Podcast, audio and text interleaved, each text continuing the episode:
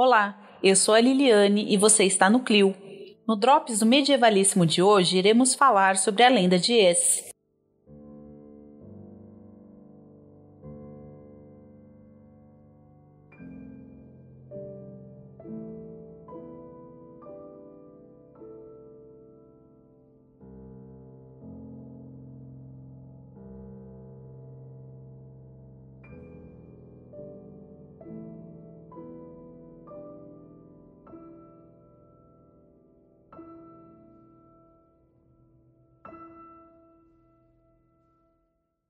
As regiões que compõem o atual território francês sempre foram marcadas por histórias lendárias.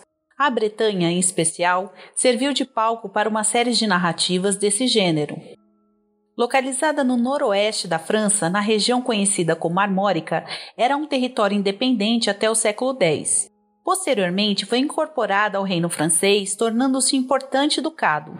A região, juntamente com a Cornualha e Gales, passou a ser um refúgio para os povos celtas que foram obrigados a deixar a ilha da Grã-Bretanha devido às invasões anglo-saxãs. Es foi uma esplêndida cidade construída e governada pelo rei Gradlon durante o século VI.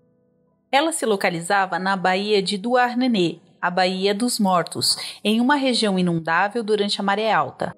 Para protegê-la, foi construído um grande dique, suas comportas eram acionadas por uma chave a qual apenas o rei tinha acesso. Uma das versões da história conta que todos ali viviam em paz e tranquilidade, até que a filha de Gradilon começasse a degradar a cidade com a sua dissolução.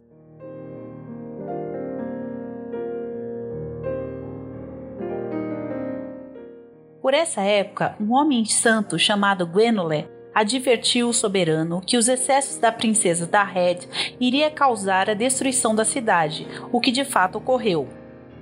Atraído pelo comportamento pecaminoso, o diabo, disfarçado de cavaleiro, depois de conquistar da Red, instigou-o a roubar a chave do pai e abrir as comportas. A água do mar imediatamente invadiu as ruas e as casas da cidade enquanto as pessoas dormiam, o único a acordar antes de Es ser completamente submersa foi o rei com auxílio do monge. Durante a fuga, o cavalo do monarca tornava-se cada vez mais lento e estava muito próximo de ser engolido pelas ondas. O monge, que ia à frente em outra montaria, disse que aquilo estava acontecendo porque ele levava a filha consigo e que a única forma de se salvar era deixando a princesa para trás. O rei hesitou, mas quando Gwenole renovou o apelo, foi obedecido imediatamente o cavalo de Gradlon saiu em disparada. Toda Es estava sendo submersa pelo mar enquanto ambos atingiam terra firme.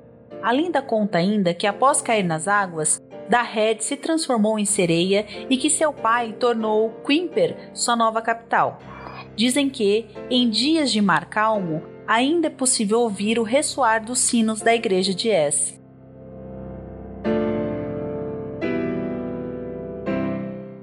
Interessante como a narrativa se assemelha com outras cidades que tiveram o mesmo destino devido aos erros cometidos por seus cidadãos.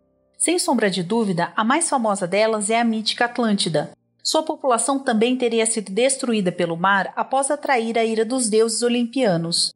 No caso de Es, foi a corrupção trazida pelo comportamento da princesa que atraiu o mal. A população, por fechar os olhos para tal fato, também contribuiu para o destino da cidade. Deus, por meio da figura do monge, permitiu ao rei que ele vivesse para se arrepender e tornar-se virtuoso.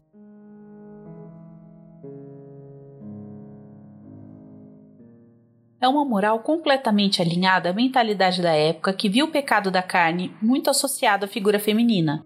Essa é uma questão muito abordada em vários documentos medievais que estabelecem regras de comportamento para elas.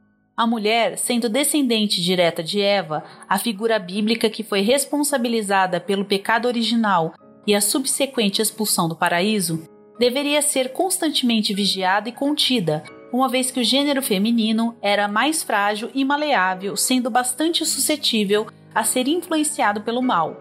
Por isso, a necessidade de se manter a mulher sob a tutela do pai ou marido, o imaginário medieval só começaria a modificar sua visão a respeito do feminino quando, já na Baixa Idade Média, o culto mariano resgatasse e redimisse as mulheres.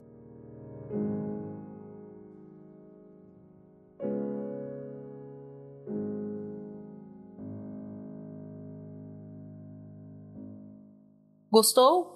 Então nos ajude divulgando esse post e, se possível, nos apoie no www.catarse.me barra e no PicPay. O resto é vida que segue.